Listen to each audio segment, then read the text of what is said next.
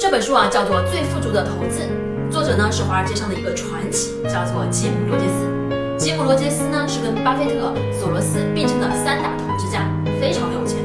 三十七岁的时候呀，他就从华尔街退休了。退休之后呢，他给女儿写了十二封信。这十二封信里面呢，就教他的女儿一些做人做事、投资的原则和方法。真的，你看了这本书啊，你就能感觉到一个老父亲，他不管多有钱，他对女儿啊就是掏心掏肺的教啊。面呢，他跟他女儿说的一段话，我印象非常深刻。